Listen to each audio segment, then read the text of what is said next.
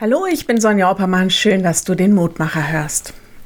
Ich habe letztes Weihnachten meiner kleinen Nichte eine Puppe geschenkt.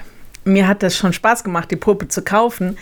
Aber was soll ich sagen? Der Moment, wo dieses kleine Mädchen die Puppe ausgepackt hat und vor lauter Freude durch den halben Raum hüpfte und tanzte, das war unbezahlbar. Was eine Freude für mich. Ich habe mich riesig gefreut, weil sie sich so gefreut hat. In der Losung für heute wird sowas auch über Gott gesagt. Da steht in Jeremia 32, so spricht der Herr, es soll meine Freude sein, ihnen Gutes zu tun. Gott freut sich, wenn wir uns freuen. Gott gibt uns gerne und es macht ihm Spaß, uns Gutes zu geben, zu sehen und vielleicht auch zu hören, dass wir glücklich sind, dass wir dankbar sind. Er redet im Vers vorher davon, dass er mit den Menschen einen neuen Bund schließt und nicht aufhören will, gnädig und gut zu ihnen zu sein. Mit Jesus wird dieser Bund geschlossen und in Jesus ist er unendlich gut zu uns.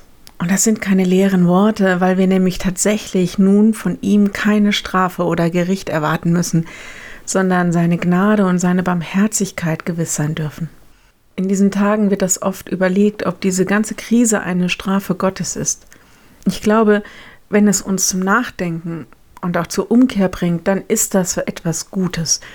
Aber Gott verspricht zum Beispiel hier in Jeremia, dass er in diesem neuen Bund in Jesus Christus uns unendlich gut ist und wir von seiner Seite her nichts zu befürchten haben, weil in Jesus immer seine Gnade und seine Liebe gewinnt. Ich lade dich ein, mit mir zu beten. Lieber Herr, von ganzem Herzen danke ich dir für das Gute, das du uns gibst. Wir haben es vielleicht im täglichen Leben vor Augen, dass du uns bewahrst und auch immer wieder Kraft gibst, aber dass du uns für immer in alle Ewigkeit liebst und uns gnädig bist, dass das Gute noch viel mehr ist als die Güter, die wir vor Augen und in der Hand haben. Danke dafür. Hilf uns, dass wir wirklich unsere Herzen dir zuwenden und dass wir in diesem Bund mit dir unsere Zuversicht setzen. Herr, diese Epidemie bringt uns alle an die Grenzen und wir stellen viele Fragen und ganz, ganz viele von uns erleben in ihrem Alltag eben, ja, nicht, dass das Gute überwiegt, sondern dass die Sorgen, die Ängste oder wirklich auch das Leid überwiegt und Viele sind müde und deprimiert, haben keine Kraft mehr. Wir bitten dich, dass wir uns gehalten wissen. Gib uns gute Gedanken, gib uns Perspektive, die uns aufbauen und Mut machen.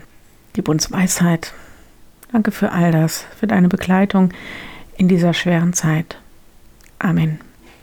Morgen ein neuer Mutmacher. Bis dahin bleibt behütet. Tschüss.